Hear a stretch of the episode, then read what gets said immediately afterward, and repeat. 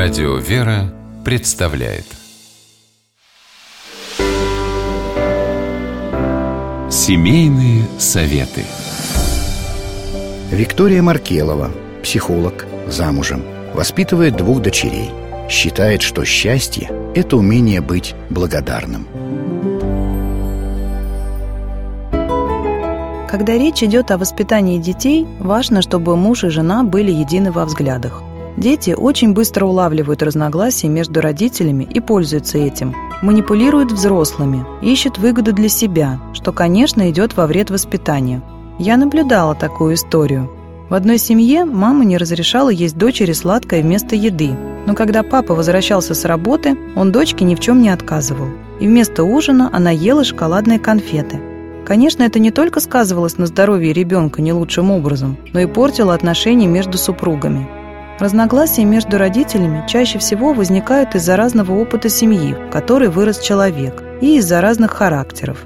Например, мама мягкая, все позволяющая, отец жесткий, не знающий компромиссов.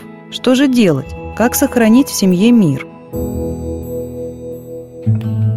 Обязательно обсудите между собой принципы воспитания и договоритесь о единых требованиях к ребенку. За что вы поощряете, а за что нет – так у детей сформируются четкие понятия, что можно, а что нельзя, что хорошо, а что плохо. Если один родитель запрещает, другой не должен давать просимое.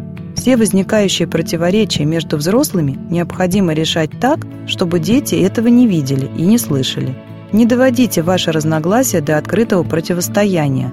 Ребенок становится заложником родительских конфликтов, а для него очень важно получать одобрение каждого родителя – Чувствовать, что мама и папа – одна команда. В случае недоговоренности родителей это невозможно.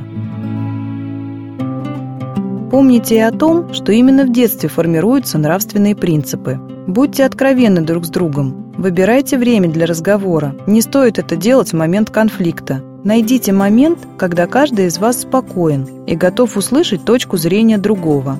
Близкие люди могут иметь разные взгляды. Необходимо учиться уважать и принимать мнение супруга.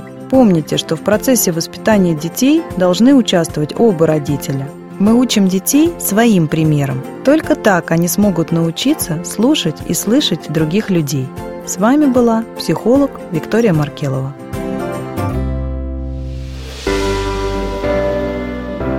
Семейные советы.